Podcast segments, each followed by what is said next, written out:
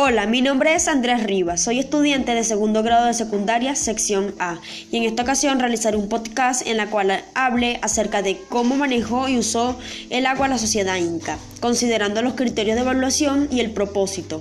Hay que recordar que nos encontramos con el tema de hoy. Explicamos los cambios y permanencias sobre el manejo y uso del agua. Comenzamos. ¿Cómo manejó y usó el agua la sociedad inca? La sociedad inca manejó y usó el agua para sus actividades agrícolas a través del desarrollo de tecnologías necesarias para su ejecución, como la creación de impresionantes sistemas de riego como la andenería, puquios, canales, reservorios, entre otros. Esto queda demostrado a través de las fuentes sobre el manejo y uso del agua en la sociedad inca. 1. Sistemas de represas altoandinas. A lo largo de los andenes podemos apreciar una serie de represas que por su ubicación denominamos altoandinas de medida capacidad cuya función era almacenar las aguas de las lluvias. Podemos apreciar capacidades desde unos cientos de miles de metros cúbicos hasta cerca del millón de metros cúbicos. Estas represas nunca se posicionaban de las causas de ríos, caso contrario de lo que sucede en la actualidad.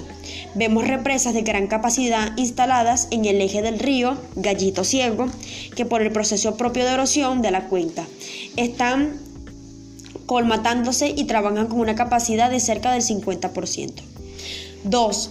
Sistema de andenes. Según Luis Mason Mays, estudio de los sistemas de andenería en el Perú, existen aproximadamente un millón de hectáreas en andenes. De ellos solo se explotan efectivamente un 25%. 3. Sistemas de amunas, sistemas de mayor presencia en la serranía de Lima.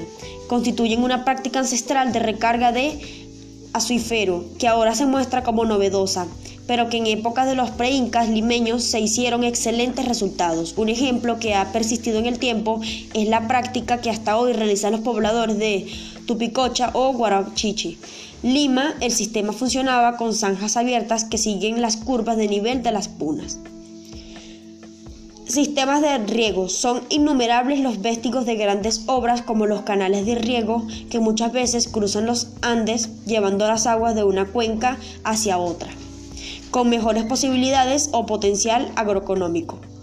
Y por último, sistemas de producción. Un claro ejemplo de utilización de sistemas de producción lo constituyen por guaruguaru o camellones. Son prácticas ancestrales de uso común en el antiplano, en áreas inundables o inundadas, que consisten en jalar tierra formando una plataforma o cama rodeada del agua donde se realiza la siembra. ¿Qué acciones propones para ejercer nuestro derecho al acceso y uso básicos como el agua? El gobierno del, Perú propone la creación del Programa Nacional de Recuperación de los Sistemas de Anderías, con visión económica, social y turística. Esto es una buena solución porque de esta manera se pueden reactivar los sistemas de andería, producción, andenes y reservorios. Y es una buena solución porque con los reservorios pueden tener agua en época de sequías o que no llueve. Y con este además van a tener mayor alimentos para consumir y poner en práctica todas las tecnologías de nuestros ancestros y no perder esas costumbres que pertenecen a, nuestras riquezas de nuestro país. Muchas gracias, eso ha sido todo.